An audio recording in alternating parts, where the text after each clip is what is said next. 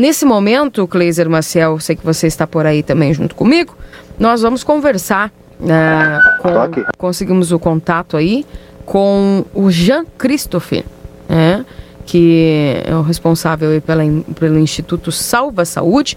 E a gente vai, vai dar bom dia aqui para o Jean para falar a respeito dessa operação a Operação Sem Misericórdia, que foi deflagrada aí pela Polícia Federal, que ontem esteve na Santa Casa de Misericórdia, é, questionando aí a respeito do Instituto Salva Saúde durante a sua gestão. Jean Christophe, bom dia, seja bem-vindo ao Jornal da Manhã.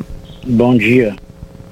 Já é, dentro desta operação, o que, que, pode se dizer que já chegou ao teu conhecimento do que aconteceu aqui em Santana do Livramento, também as demais operações que aconteceram no Espírito Santo? Você já foi chamado para um depoimento?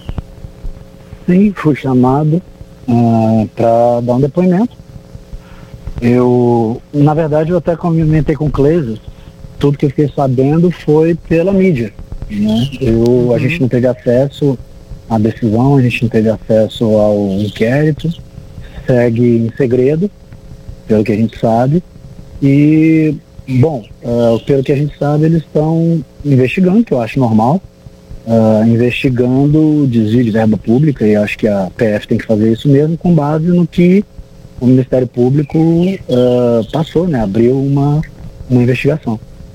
Uh, em relação ao que foi feito em Santana do Livramento, de valores, extratos, a gente já tinha é, aberto o sigilo bancário do Instituto, então a gente não tem muito a fornecer de informações mais. Eu não sei o que mais eles estariam é, coletando informação ou investigando. Uhum. A, a, inf a, informação que nós temos aqui, né, que foi nos passado, que a investigação está apurando esse desvio de recursos a partir do contrato que foi firmado entre a Santa Casa, sob a intervenção da prefeitura, né, e a organização social, é, cujo você é o responsável pela e foi pelo, pela gestão também do hospital durante o período de maio a novembro do, do ano passado. E uhum. nesse período do contrato, a organização é, social teria subcontratado contratado duas empresas pertencentes ao mesmo grupo para execução de atividades de assessoria e consultoria, que seria em um valor superior a um milhão de reais. É, e é esse, essa, essa subcontratação é que eles estão investigando que, que foi como uma forma de justificar esse desvio de verbas. O que, que tu tens a dizer sobre isso? É, a subcontratação, bom, o Instituto ele quando ele entra para fazer a gestão de um hospital, ele contrata várias empresas para fazer cada uma a sua parte. Uhum. Como a gente contratou dentro de livramento mesmo, inúmeras empresas, para fornecimento de alimento, para fornecimento de gás, nós trocamos o fornecedor de oxigênio, uh, nós contratamos as próprias empresas que já estavam trabalhando, empresas médicas para fazer serviços médicos, empresas de é, direito tributário, contabilidade para fazer a contabilidade e assim vai. Uh, eu não vejo, uh, eu não vejo na verdade nada diferente do que todos os institutos fazem. Os institutos eles não são completos, eles subcontratam todas as, as partes que eles acham convenientes para o bom andamento do hospital. Uhum. Como informação também foi passado, já que notas fiscais e contratos com empresas de fachadas teriam sido forjados com o propósito de sustentar as transferências ocorridas anteriormente sem o adequado lastro contábil. É, isso aí eu realmente desconheço, uhum. porque as contratações que foram feitas, uh, todas as empresas foram contratadas, de fato uh, prestaram serviço. Né? O que a gente soube de empresas que foram de fora do, do Rio Grande do Sul foram empresas que de fato é, trabalharam no hospital. Uma delas, inclusive, continuou. É uma empresa de, uh, se eu não me engano, era empresa de equipamentos médicos e de manutenção. Depois da saída do instituto, eles continuaram e de fato o hospital estava todo sucateado quando a gente chegou e eles fizeram a manutenção e conserto de mais de 60 e tantos equipamentos, é, de ventiladores, monitores que estavam parados, arco cirúrgico quebrado. E eles fizeram, de fato, ficaram aí as pessoas da empresa. É uma empresa especializada sim, o Instituto não faz esse serviço e subcontrata. Uhum. E não, são de fachada, são empresas que existem de fato e eles vão investigar e vão ver que a empresa existe mesmo. Uhum. E que, inclusive, a empresa tem outros contratos com outros institutos e outros hospitais que não tem nada a ver com o nosso instituto. Uhum. Então, dentro dessa, de toda essa investigação, é, tu é, afirma que não há nada de errado e não vão ser comprovados esses desvios. Com certeza não. É, eu acho que eles têm que investigar, porque se houve uma denúncia, eu creio que essa denúncia né, partiu de, do Ministério Público, veio de uma denúncia uh, de pessoas ligadas à saúde. Uh, eu entendo muito que seja para o Ministério Público, essas denúncias chegaram, foram de cunho meramente político. Uh, o Ministério Público inicia uma investigação, o que é correto, e a Polícia Federal também faz a parte dela. Uhum. Jean, bom dia, Cleiser, tudo bem? Tudo bem. Obrigado por ter atendido o nosso contato. A gente estava nisso desde ontem, viu, Kila? Tratando com o Jean para esse contraponto que é importante, né? Evidentemente que há um tempo para que a informação seja assimilada. E o Jean está aqui falando com a gente. O que se fala aí é na ausência da comprovação de alguns valores, já, e é por isso que a, a PF utiliza esse termo desvio, né?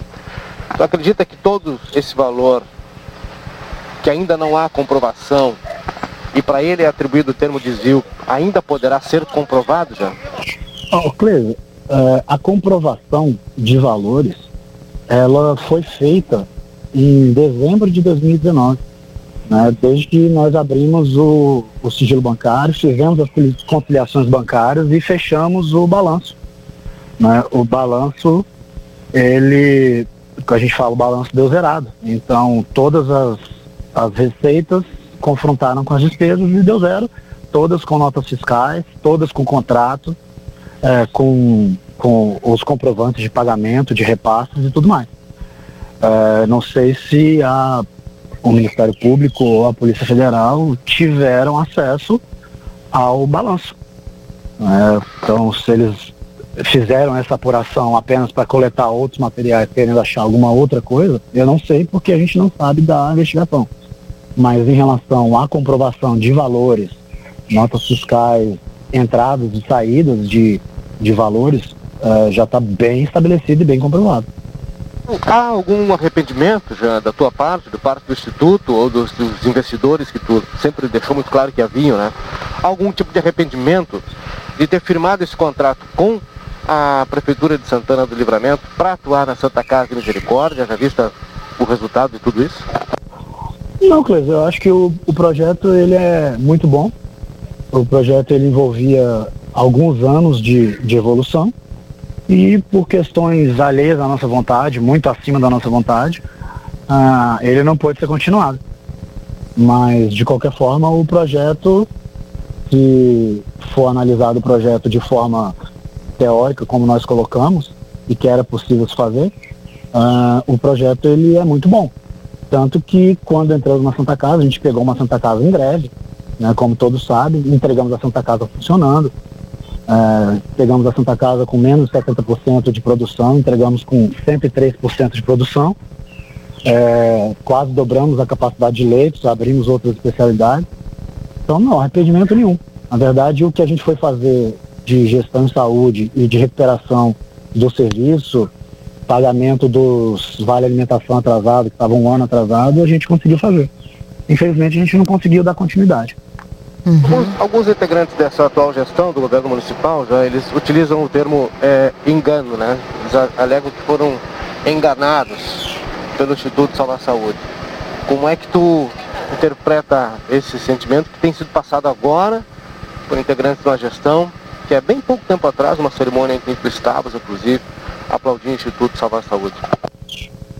Ah, eu não sei é, o que, que eles se dizem enganados é, não sei quem está falando isso, na verdade também não tive conhecimento disso, mas é, talvez eles estão querendo se preservar de alguma responsabilidade é, em relação aos desdobramentos que aconteceram. Mas que da nossa, da nossa capacidade, o que a gente pôde fazer dentro da nossa capacidade, do que, tava, do que foi apresentado para a Santa Casa, a gente conseguiu que era fazer um serviço, uh, por exemplo, que a, se eu, se eu não me engano, 10 anos que a Santa Casa não, não tinha quantidade de leitos e a produção é, de internações e de, e de atividade hospitalar, é, ela não tinha e em seis meses a gente conseguiu fazer. Então eu não, não acho que isso seria ser enganado. Talvez é, não houve tempo para que a gente mostrasse e executasse todo o, o plano de trabalho que a gente propôs.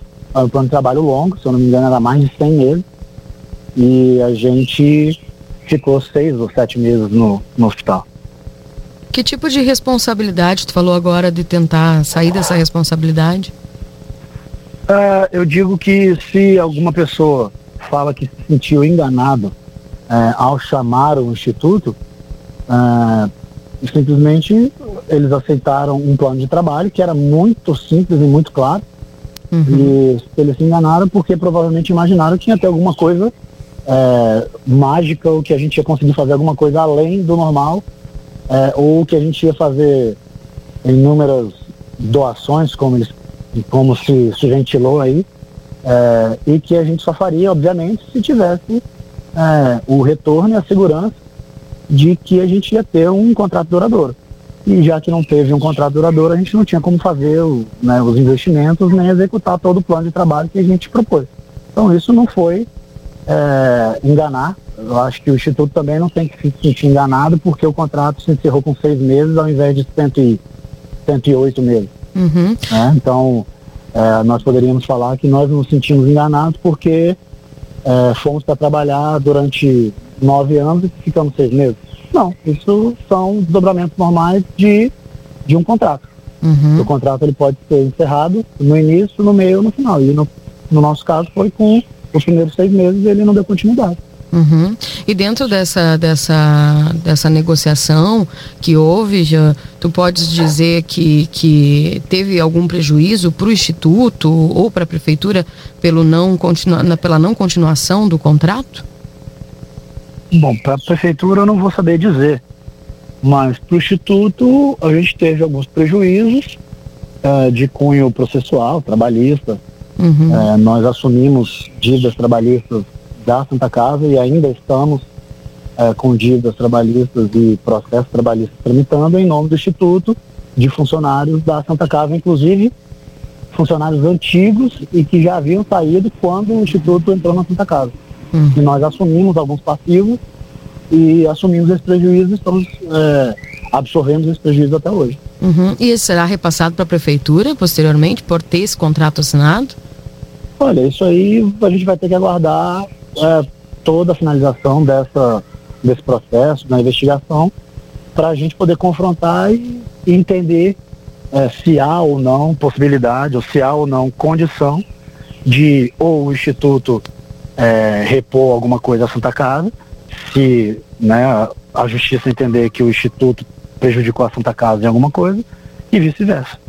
Queres deixar alguma fala para a comunidade é, desse momento que está, está acontecendo aí essa operação, já?